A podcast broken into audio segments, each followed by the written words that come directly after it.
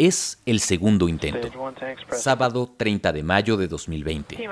Los astronautas Doug Hurley y Bob Behnken llevan ya más de una hora listos en sus asientos con los cinturones ajustados, esperando a que hoy sí se confirme el despegue. Le avisas a tu familia y se suman a la transmisión. Por fin, escuchas esa cuenta regresiva. 10, 9, 8, 7, 6, 5, 4, 3, 2, 1, 0. Ignition. Liftoff of the Falcon 9 and Crew Dragon. Go NASA, go SpaceX, Godspeed, Bob and Doug. Te descubres sonriendo a la pantalla. Sí, es una de las cosas más emocionantes que has visto en esta cuarentena. Para ti y para millones de personas que siguieron la transmisión en vivo por YouTube, la imagen de ese cohete de SpaceX saliendo hacia el espacio es un momento histórico. Algo de lo que se van a acordar toda la vida. Es el primer vuelo al espacio operado por una empresa privada, no por un gobierno, pero además podría ser el inicio de la era de los viajes espaciales comerciales. Y mientras el cohete va tomando altura, de pronto lo piensas. Ellos están lanzando una nave al espacio en plena cuarentena. Esto sí no lo paró el COVID-19. ¿Y yo? ¿Qué estoy haciendo yo en estos días? En este episodio hablaremos de ello. Yo soy Juan Luis Rodríguez Pons y esto es Días Extraordinarios, el podcast libre de miedo en tiempos de cuarentena por el COVID-19. Cada martes y viernes tenemos una cita aquí para hablar de las maneras en que los mexicanos estamos usando el ingenio para enfrentar estos días de contingencia. Descubriremos historias inspiradoras y propuestas creativas. Y también preguntaremos a expertos si lo que estamos sintiendo es normal y por qué. Hasta que nos podamos abrazar de nuevo, estos que estamos viviendo son días extraordinarios. Días extraordinarios. Días extraordinarios.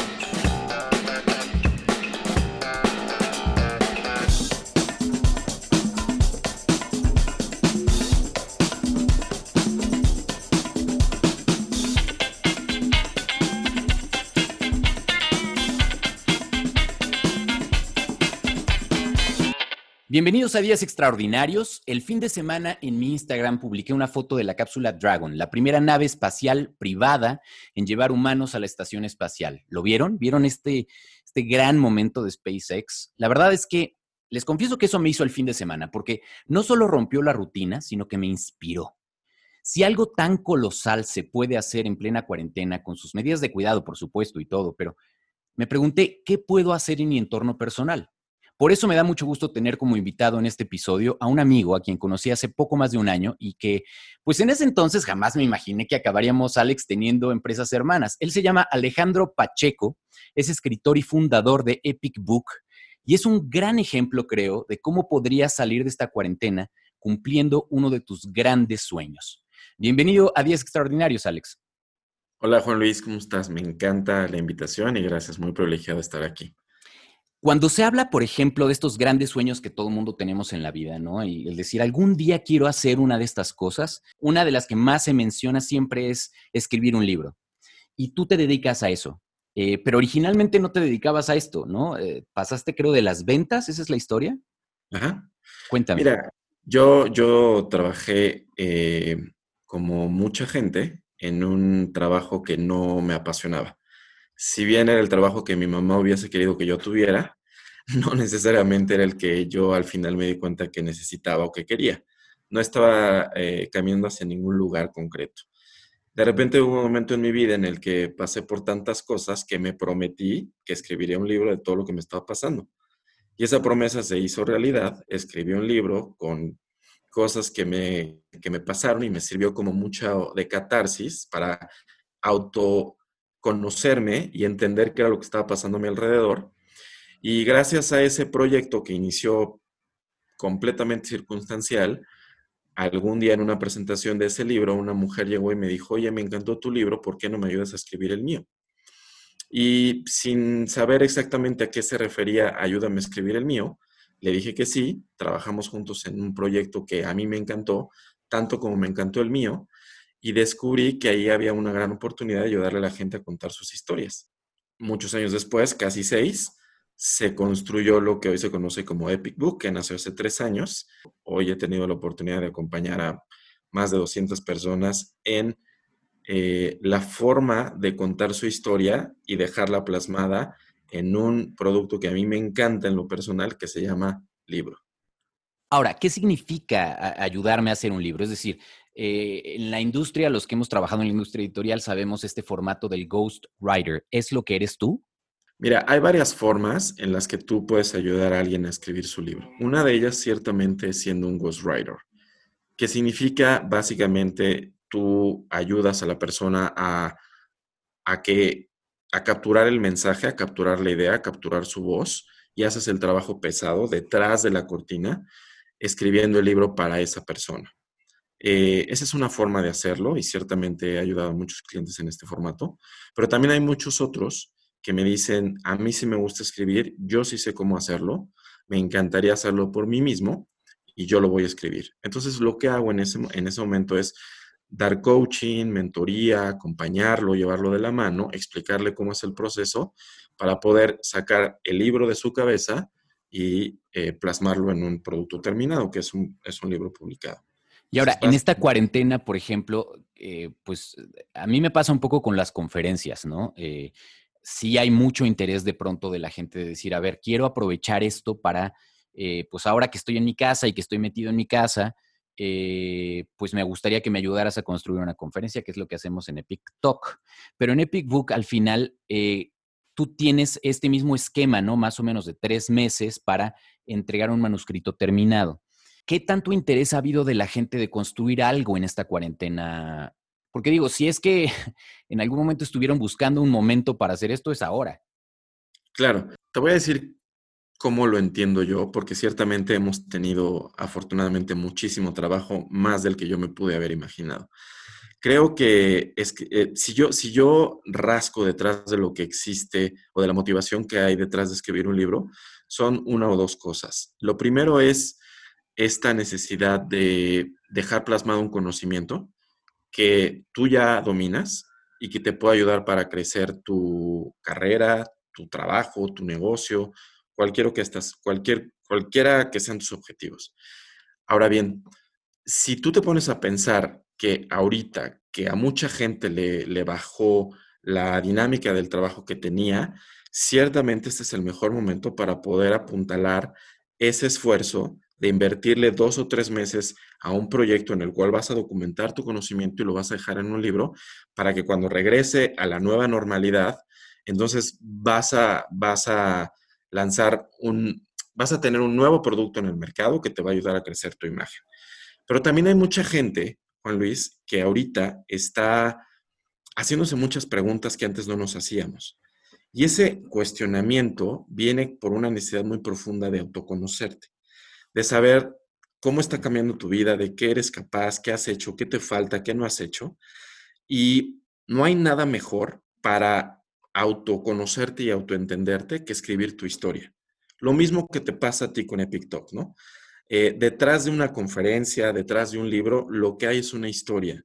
Y a nosotros como seres humanos nos encanta contar historias pero también nos encanta que nos cuenten historias, ¿no? Desde niño tu mamá o tu abuelita te decía, oye, te voy a contar un cuento y siempre te tenía enganchado porque somos, somos, somos seres humanos y los seres humanos vivimos de historias.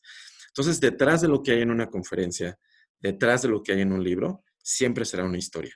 Más allá de que la historia esté apuntada, insisto, a crecer una carrera de una persona o bien simplemente a vivir una catarsis de autoconocimiento profundo, ¿qué mejor que un momento como una cuarentena como para empezar a hacer ese autodescubrimiento y quizá al final lo que resulte de ese proceso sea un libro o sea una conferencia. Eh, eh, de hecho, en el episodio, ¿se acuerdan? el episodio de manejar la incertidumbre, Katy nos contaba sobre este asunto de que te quieres sentir bien y quieres controlar esta incertidumbre de alguna manera, crea algo, pinta, haz algo. Pero sí, coincido, coincido contigo, Alex, al final también nos da esta sensación de decir, bueno, este tiempo no se fue a la basura, no me lo eché eh, acabándome muchísimas temporadas de series en Netflix y ya, y navegando ahí como puedo mi trabajo, ¿no?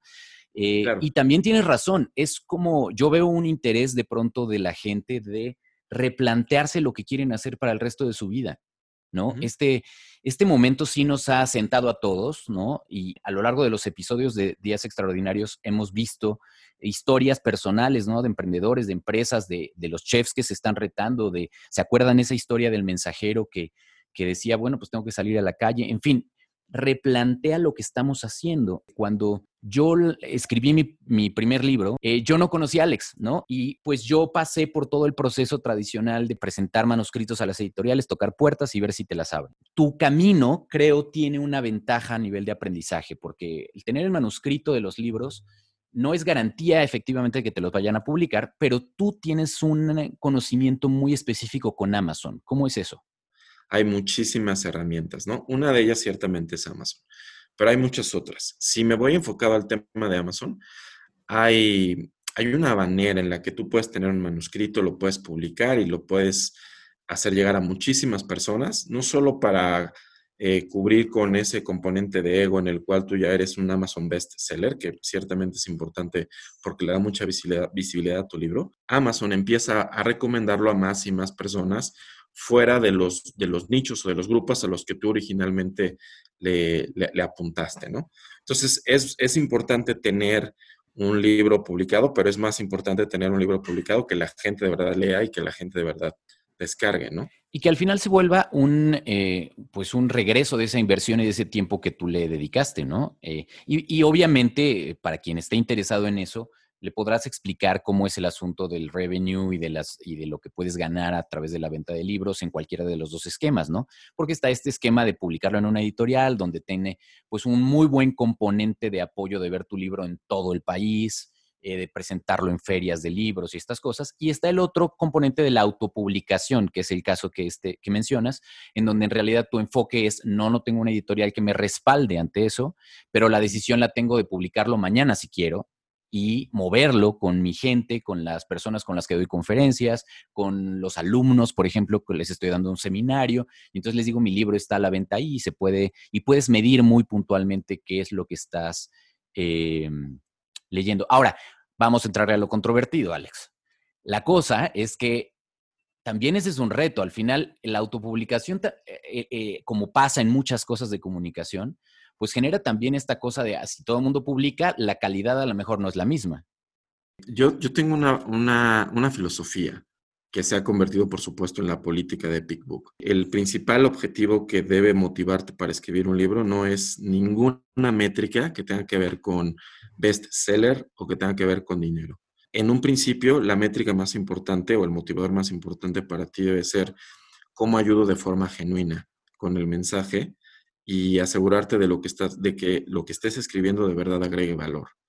Y ahí es donde nuestras empresas coinciden, ¿no? En, esa visión. Totalmente. O sea, dedicarnos de alguna manera a ayudar a, a gente a aportar valor a la vida de otras personas, creo que, bueno, a ti ya te está funcionando, yo llevo un poquito de haber empezado esto, pero yo creo que es, es una enorme satisfacción dedicarse a esto, ¿no? Mira, eh, bueno, para empezar, no llevas poquito tú ya tienes un también, que has, que has, podido, este, que has podido poner en manos de, muchas personas.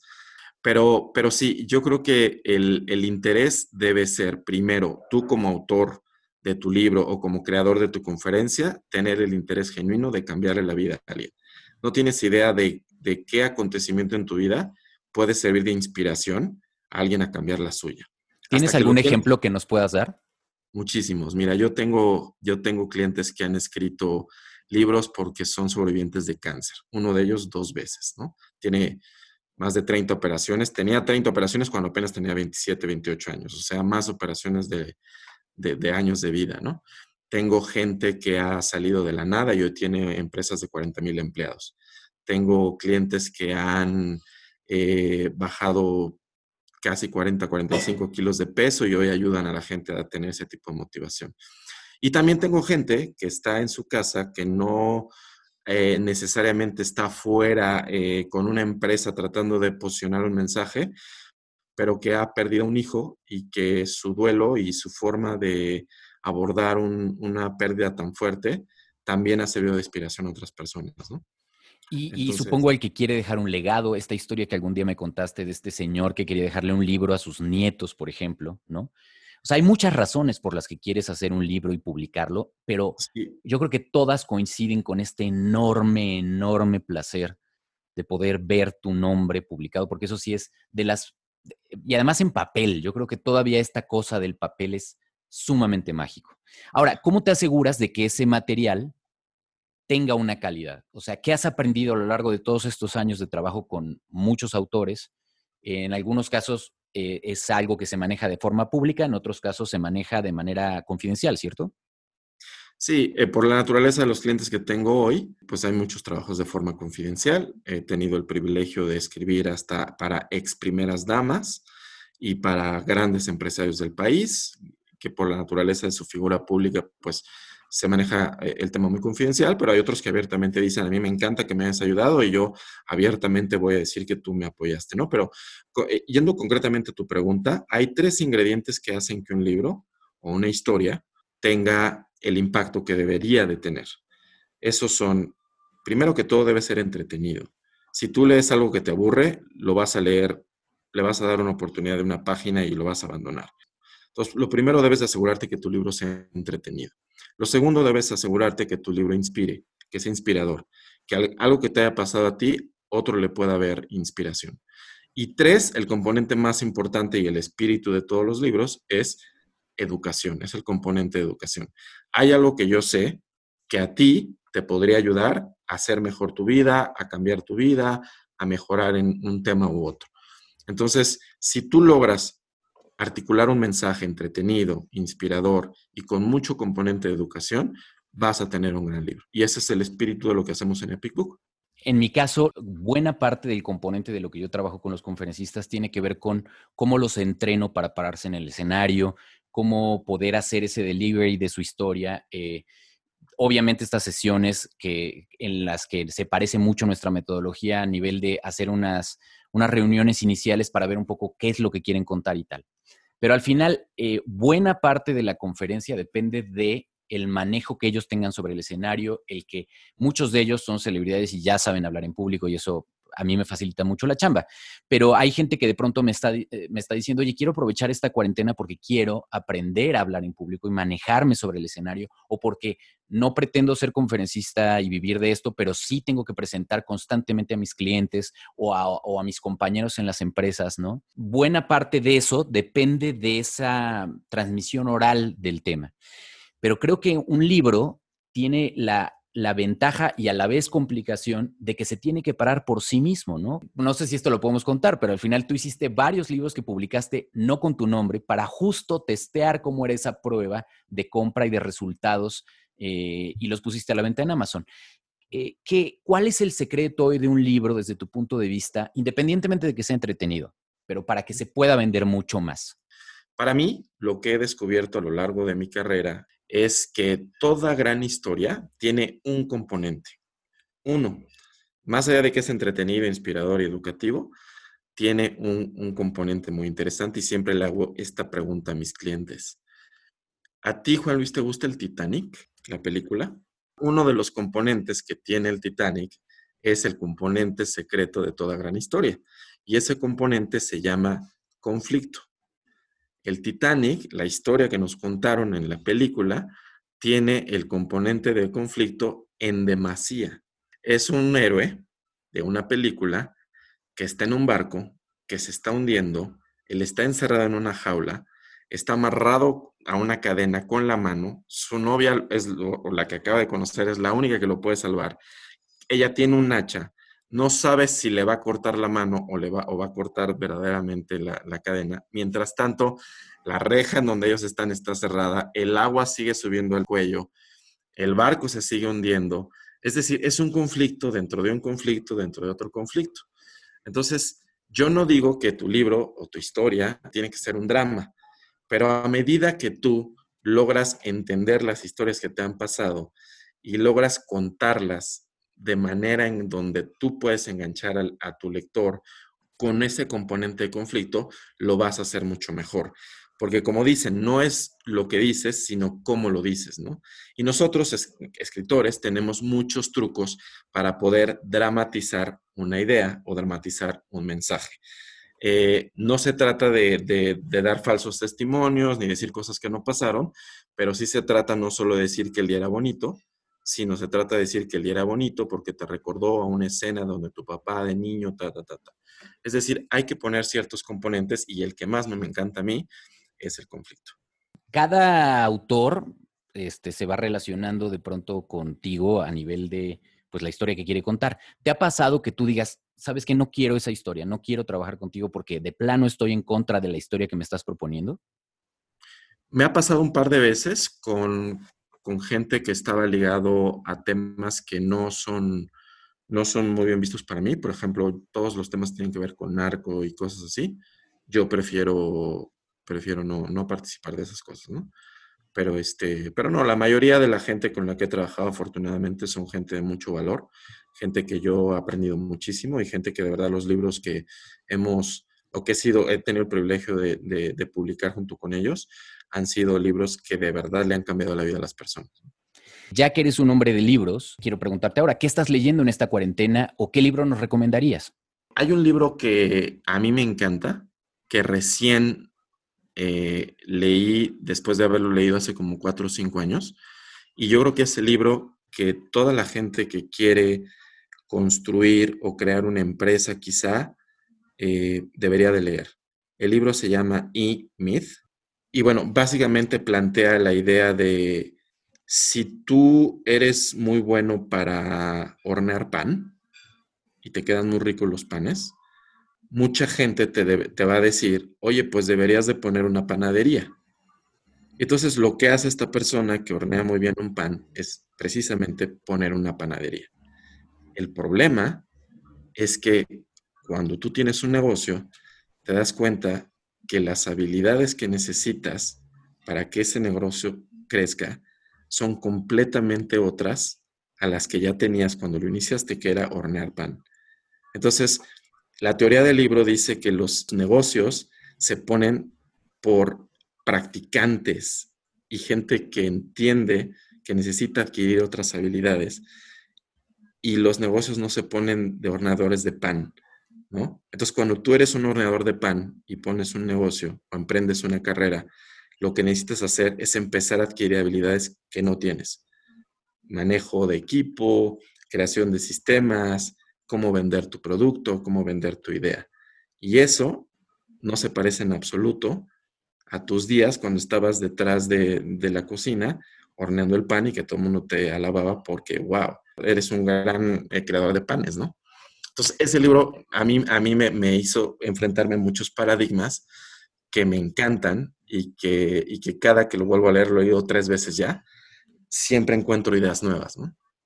Súper. Pues ahí está la provocación. Al final, hagan lo que quieran, piensen si quieren replantearse, pero sí aprovechemos los días que nos quedan. Eh, Rosy Sandoval lo decía en otro episodio del podcast, ¿se acuerdan? El, veamos esto como una oportunidad y va a llegar un momento en el que a lo mejor vamos a decir, chin, ya se acabó esto, regresamos a una normalidad en donde tenemos que empezar a ver ya otras cosas y esta oportunidad creativa, estos días extraordinarios se terminaron de golpe. Si te quieren seguir, Alex, ¿en dónde te pueden encontrar? Me pueden encontrar en Instagram como Alex Pacheco Escritor. Es, es, mi red principal y ahí está todo lo que necesiten saber. Publico muchas historias que a la gente le encantan y, y bueno, pues estoy ahí pendiente de todo. Muchísimas gracias, Alex. Muchísimas gracias a ti y un saludo para todos. Pero sobre todo gracias a ustedes que al escucharnos le dan sentido a este podcast. Oigan, se me había olvidado en el episodio anterior darles las gracias por los buenos reviews y la calificación de estrellas que tiene Días Extraordinarios, particularmente en Apple Podcasts. Me dio muchísimo gusto verlo. Gracias. En lo que nos podemos abrazar de nuevo, los espero en el próximo episodio y ya saben, les deseo que ustedes y sus familias estén muy bien.